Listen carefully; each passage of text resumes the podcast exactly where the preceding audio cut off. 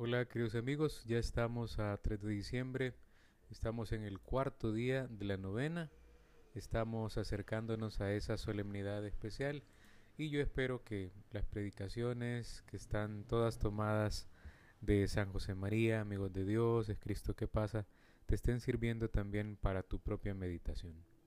Este 3 de diciembre vamos a meditar este breve tema María, mujer de fe y maestra de fe. Y vamos a tener en cuenta, por lo tanto, eh, trasladarnos, digámoslo así, a la historia eh, de salvación cuando María Santísima ya ha recibido el anuncio del ángel y ya está presta también para servir. Bienaventurada tú que has creído, así le saluda Isabel, su prima. Cuando María Santísima sube a la montaña para visitarla, ya sabemos también que para ayudarla eh, a través de, de, de, su servicio, pero también ayudar a Isabel porque también estaba esperando a, a un hijo, ¿no? Que es Juan el Bautista. Y había sido maravilloso el acto de fe de Santa María eh, previamente a este encuentro cuando le dijo al ángel, he aquí la esclava del Señor, hágase en mí según tu palabra. Y es que en el nacimiento de su hijo eh, contempla la grandeza de Dios en la tierra. Eh, pongámonos a pensar que a través del sí, a través del fiat, del hágase en mí, eh, María comenzó a descubrir la dimensión de la fe sobrenatural. De hecho, cuando lo vamos a contemplar el día de la Navidad y la octava de Navidad, hay un coro de ángeles eh, alegres cantando ante el nacimiento del Señor. Hay pastores que dejan sus rebaños y van a adorar al niño. Y también encontramos a gente pues poderosa de la tierra que viene de otros lados también eh, bajo el signo de los Reyes Magos a poder adorar al niño también.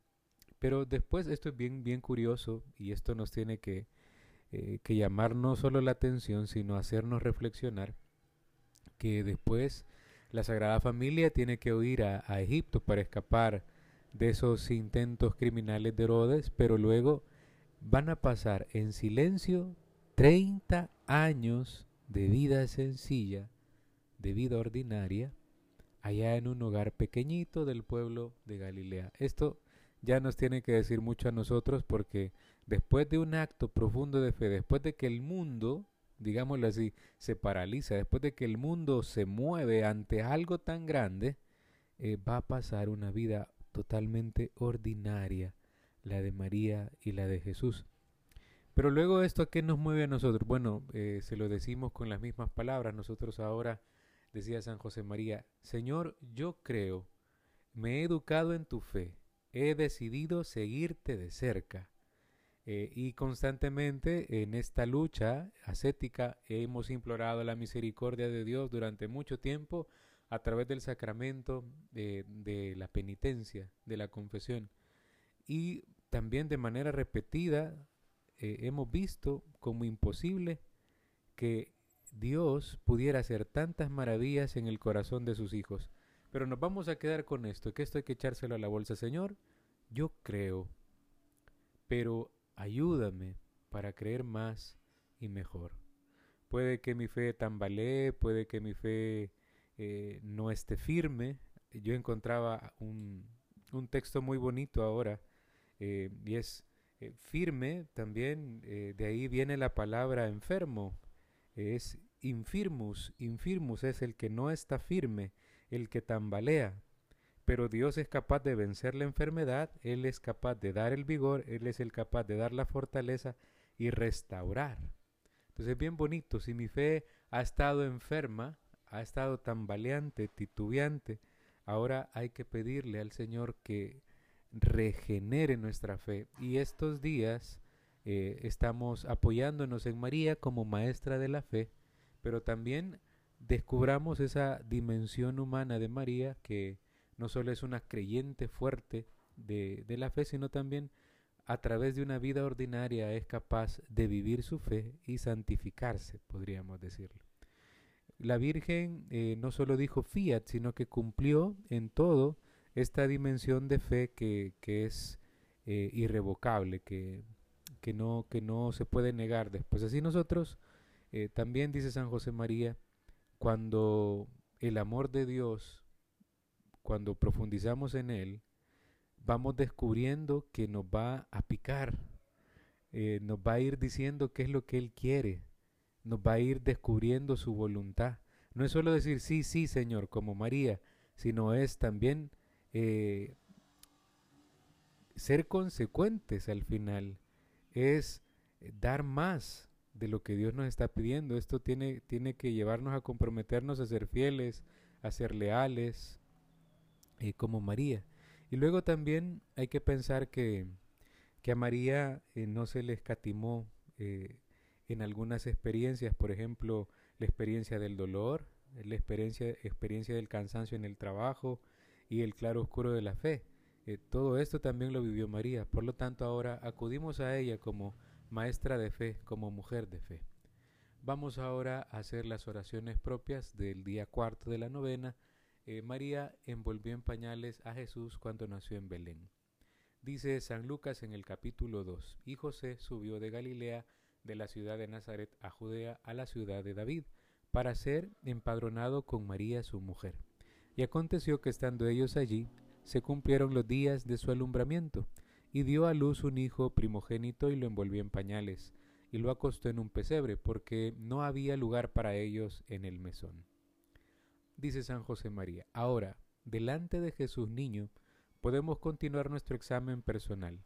¿Estamos decididos a procurar que nuestra vida sirva de modelo y enseñanza a nuestros hermanos, a nuestros iguales los hombres? ¿Estamos decididos a ser otros Cristos? No basta decirlo con la boca. ¿Estás viviendo la vida de Cristo en tu vida ordinaria, en medio del mundo? Hacer las obras de Dios no es un bonito juego de palabras, sino una invitación a gastarse por amor.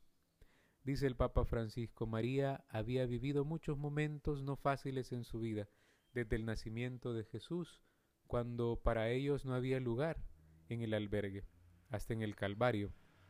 Y como una buena madre, está cerca de nosotros para que nunca perdamos el valor ante las adversidades de la vida, ante nuestra debilidad, ante nuestros pecados, nos da fuerza, nos muestra el camino de su Hijo. La Virgen no nos dejará nunca, esta es la reflexión, como buena madre, le cuenta a Jesús todo lo bueno que haces y te comprende cuando te equivocas. Vale la pena estar siempre cerca de ella. Sabes lo que es el escapulario, se puede ayudar llevar, eh, te puede ayudar llevarlo contigo. Ahora vamos a hacer nuestra petición, la gracia que quieras alcanzar. Después hacemos las demás oraciones complementarias y terminamos con una, con una breve oración tomada de camino. Ahora en un momento de silencio pide la gracia que quieres alcanzar en esta novena.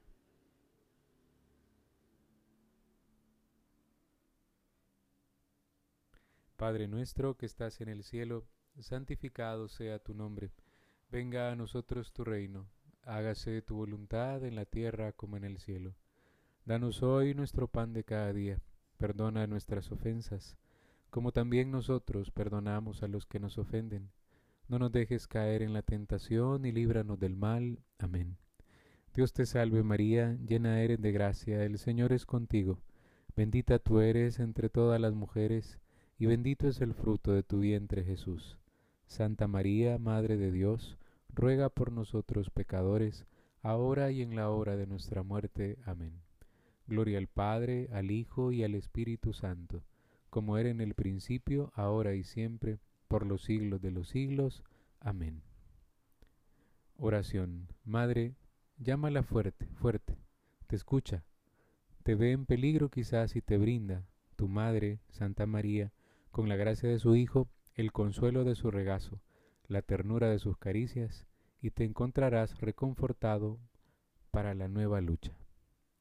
Pedimos también de manera especial en esta novena a la Inmaculada, la gracia de no caer en pecado mortal, la gracia de ser virtuosos y la gracia de una buena muerte. Eso es todo amigos, que Dios les bendiga. 5 de diciembre. Estamos ya en el sexto día de la novena a la Inmaculada Concepción. Y el tema que vamos a tratar de, de, reflexionar este día es Santa María Esperanza, nuestra Madre de la Esperanza. Y como ya es costumbre, vamos a meditar, a comentar rápidamente eh, los escritos de San José María que poco comentario necesitan porque pues son muy ricos.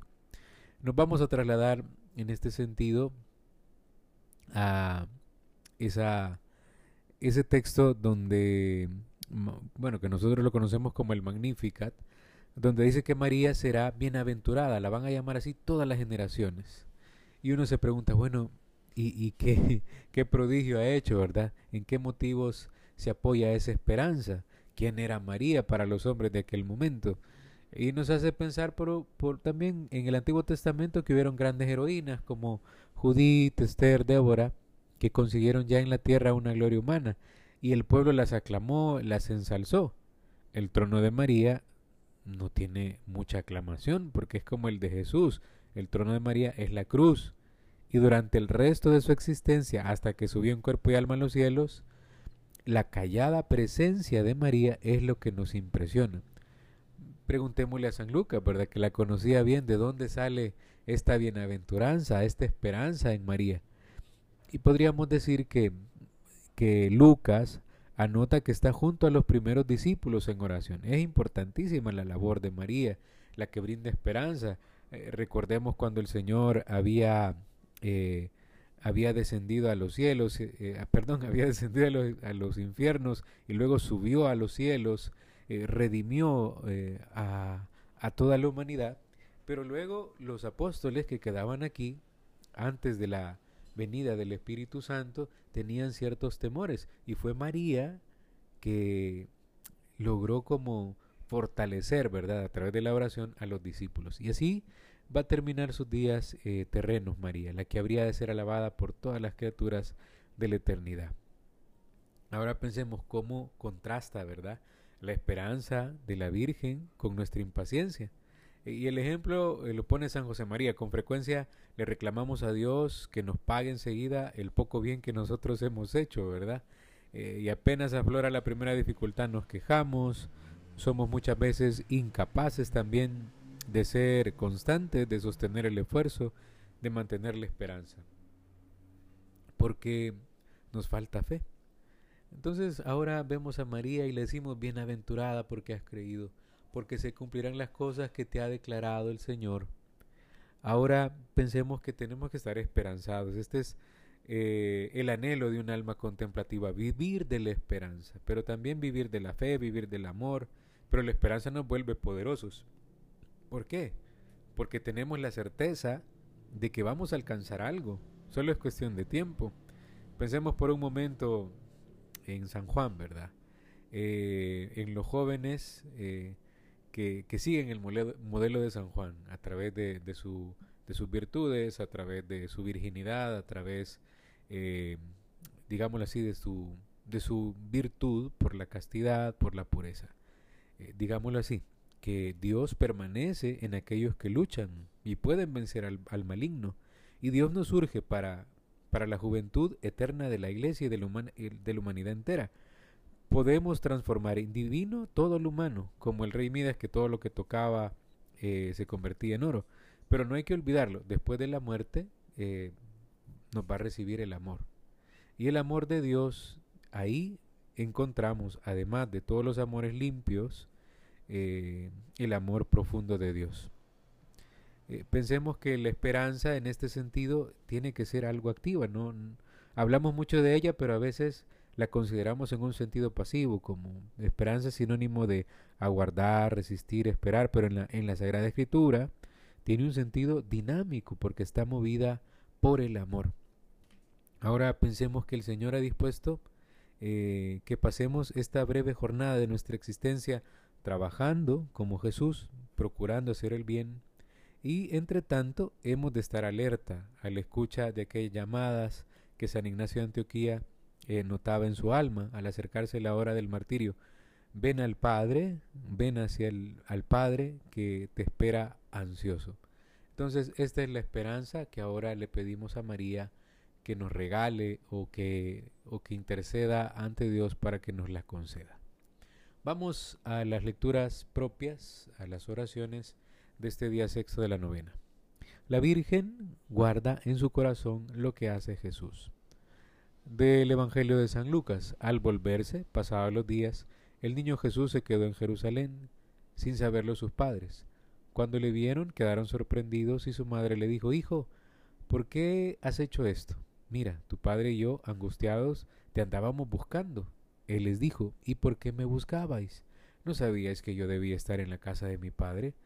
Pero ellos no comprendieron la respuesta que les dio. Bajó con ellos y vino a Nazaret, y vivía sujeto a ellos. Su madre conservaba cuidadosamente todas las cosas en su corazón. Palabra del Señor, gloria y honor a ti, Señor Jesús. Eh, comentario de San José María.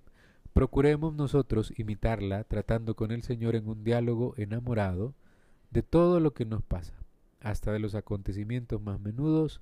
No olvidemos que hemos de pensarlos, valorarlos, verlos con ojos de fe para descubrir la voluntad de Dios. Comentario del Papa Francisco. María nos permite comprender lo que significa ser discípulo de Cristo. Su primer acto, acto fue ponerse a la escucha de Dios. Siguió a Jesús, escuchando cada palabra que salía de su boca, conservó todo en su corazón. Sin embargo, no basta solo escuchar. Esto es sin duda el primer paso, pero después lo que se ha escuchado es necesario traducirlo en acciones concretas. Reflexión. Dios nos habla a través de las necesidades de los demás. Puedes pedirle a la Virgen que te abra los ojos y los oídos para saber notar esas llamadas de Dios en tantos momentos del día. Eh, esto también está pensado para adolescentes, cuando tus padres necesitan ayuda, cuando al ir por la calle ves a una persona necesitada, cuando te das cuenta que un amigo no está bien, cuando te piden un favor. Hacemos ahora nuestras oraciones, pero antes pide tu intención personal.